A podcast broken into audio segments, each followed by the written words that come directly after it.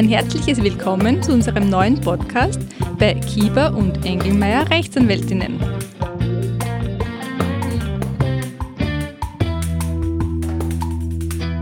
Wir starten gleich zu unserem heutigen Thema und zwar widmen wir uns heute dem Gewährleistungsrecht.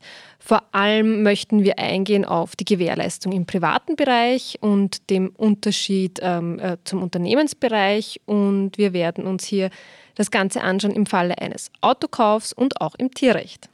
Susi, erzähl mal ein bisschen was aus deiner Praxis. Welche Beispiele sind dir da zuletzt untergekommen? Also im Tierrecht ist Gewährleistung ein großes Thema. Ständig kommt es da zu Fragen, weil die Leute kaufen Hunde, Katzen und nach ein paar Tagen, Monaten stellt sich heraus, dass die ziemlich krank sind. Und dann geht es um die Frage, was kann man hier noch tun? Und wie du sicher auch aus deiner Praxis weißt, kommt hier immer wieder dazu, dass sich herausstellt, dass die Leute eine falsche Vorstellung haben von der Gewährleistung. Was glauben die Leute zum Beispiel? Also wie, wie ist es? Ich glaube ja, im Tierrecht nehme ich an, ist das total emotional auch noch, oder? Ist das das gleiche wie bei einem Auto oder kommt das auf den Mandanten an? Also natürlich kommt es immer am Mandanten an, aber man kann schon sagen, es will fast nie, nein, es will nie jemand sein Tier zurückgeben. Das Auto will man aber immer recht schnell loswerden. Also das ist einmal so der erste Unterschied, dass natürlich, wenn jemand ein Tier hat und schon mehrere Tage, Wochen, Monate hat, dann will er es nicht mehr hergeben. Also hier geht es meistens eher um das Thema Preisminderung. Er möchte etwas vom Kaufpreis zurückhaben und dann sagen die Leute, ja, und ich habe aber keinen Kaufvertrag, das heißt, es gibt doch keine Gewährleistung. Und da sind wir beim Irrtum Nummer eins, weil wenn nichts ausdrücklich ausgeschlossen ist, dann gilt die Gewährleistung. Das ist ein gesetzlicher Behelf, der steht im Gesetz. Das heißt, ich habe Gewähr zu leisten als Verkäufer, wenn ich etwas verkaufe. Gut, aber das Tier, mein, mein Hund, wird ja wohl nicht äh, den gleichen Bestimmungen unterliegen wie mein Kasten. Im Fall der Gewährleistung schon.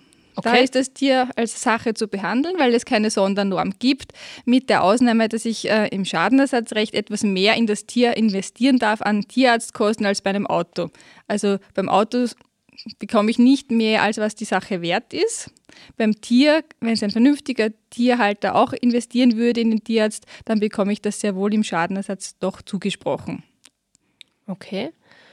Und äh, muss ich jetzt äh, diese Gewährleistung wenn ich einen Vertrag äh, festhalte, reinschreiben oder gilt die auch, wenn ich jetzt einen schriftlichen Vertrag habe, zur Gewährleistung aber nichts reinschreibe? Dann gilt die trotzdem. Ich kann nur die Gewährleistung bei einem Privatverkauf, also wenn zwei private, nicht gewerbliche Händler sind, sondern eben privat, so über Willhaben typisch, also der, der Glückswurf sage ich immer, also wenn ein Hund sich in einen anderen verliebt und dann kommen Babys raus, äh, dann sind das keine Rassehunde und ich bin kein gewerblicher Züchter und Verkäufer, dann kann ich die Gewährleistung ausschließen. Okay, und wenn die Gewährleistung ausgeschlossen ist, kann ich mich dann immer darauf verlassen, dass das so gilt, sowohl bei den Tieren als auch bei einem Auto? Also darauf verlassen ist immer schwierig, weil es ja immer am Einzelfall ankommt. Und wenn ich jetzt mutwillig dann ein blindes Tier verkaufe und ich weiß eigentlich schon, dass das blind ist und ich sage nichts dazu, dann wird auch der Gewährleistungsausschluss hier nicht greifen, weil ich es ja arglistig gemacht habe und ähm, das, das schützt dann schon wieder, wird dann schon wieder der Käufer geschützt.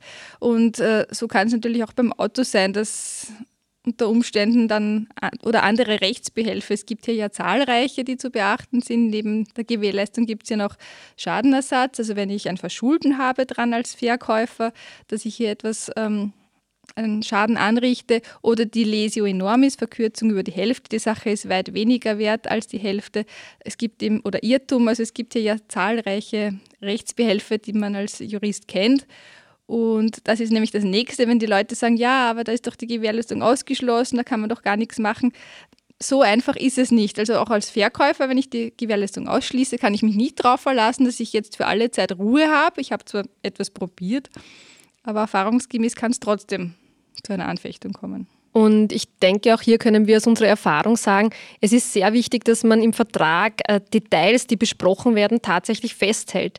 Weil gerade im, äh, also ich bin jetzt im Tierrecht nicht so tief drinnen wie, wie du, aber im Autoverkauf habe ich doch immer wieder einige Fälle, ähm, hören wir oft, ja, das haben wir ja besprochen und dieser Mangel war dem Käufer bekannt, aber im schriftlichen Vertrag ist das nicht festgehalten worden. Und hier ist ja doch die, die Meinung des obersten Gerichtshofes, es muss ein betriebssicheres Fahrzeug übergeben werden, außer es war anders vereinbart. Also da gab es auch jetzt zuletzt wieder eine ganz aktuelle OGH-Entscheidung, wo es wieder um dieses Thema gegangen ist, ähm, gilt der Gewährleistungsausschluss ähm, oder was wurde im Konkreten vereinbart, welche Mängel waren dem Käufer bekannt. Also ich glaube, das schaut man sich doch immer sehr im Detail an.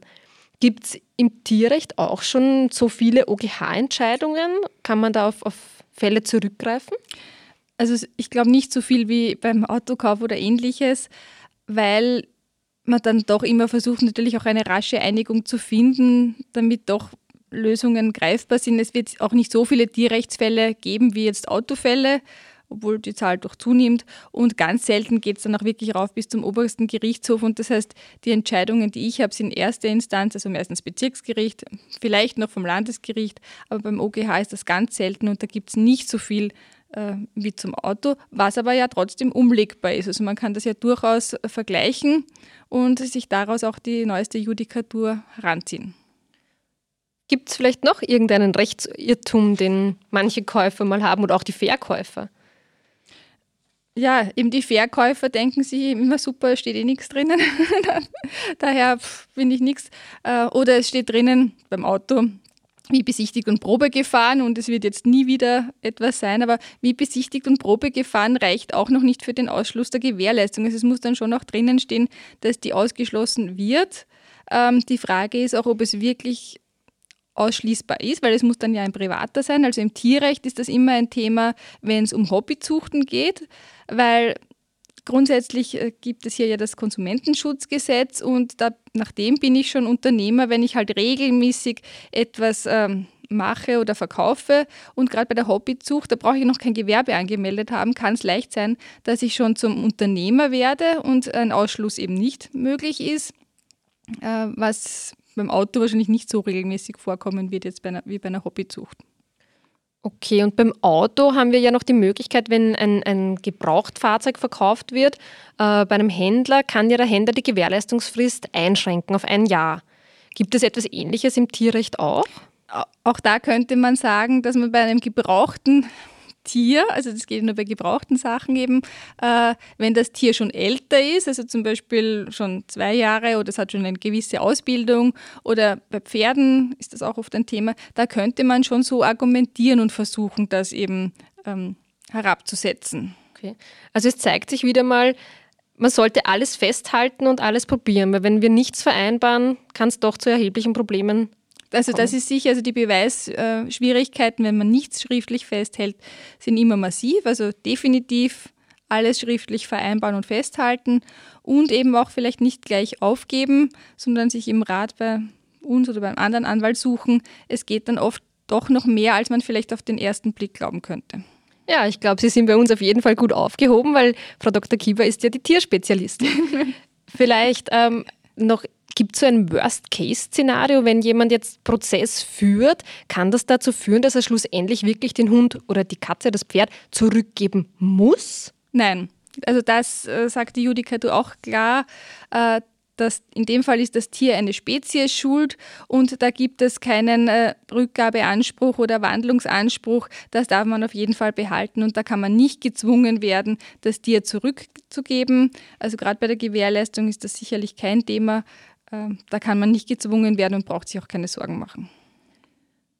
Und wie läuft so ein Prozess ab? Also schaut sich der Richter dann das Tier an und sagt, ja, ist krank, ist nicht krank? Oder, oder wie, wie ist so ein typischer Ablauf vielleicht noch ganz kurz? Nein, also das ist, kann man auch einfach sagen, es ist so gut wie immer ein Sachverständigenprozess. Es wird dann ein Tierarzt beigezogen, der vom Gericht bestellt wird. Also das ist auch relevant, der muss vom Gericht bestellt werden. Ein Privatgutachten zählt nie so viel. Und der legt dann für den Richter diese Komponenten hinsichtlich äh, medizinischer Gesundheit fest und sagt dem Richter, ob das Tier krank ist oder gesund, ob ein Mangel vorliegt oder nicht. Die rechtliche Würdigung liegt dann beim Richter. Ja, sehr schön. Liebe Zuhörer, Zuhörerinnen. Wir hoffen, wir konnten auch in äh, diesem Rechtsgebiet einen kurzen Einblick verschaffen, freuen uns auf Ihre Fragen bzw. Wünsche hinsichtlich neuer Podcast-Themen oder auch Detailfragen zu diesem Thema. Sie können sich gern unter podcast.ce-recht melden. Ja, wir wünschen Ihnen eine schöne Woche und freuen uns auf den nächsten Podcast. Auf Wiederhören!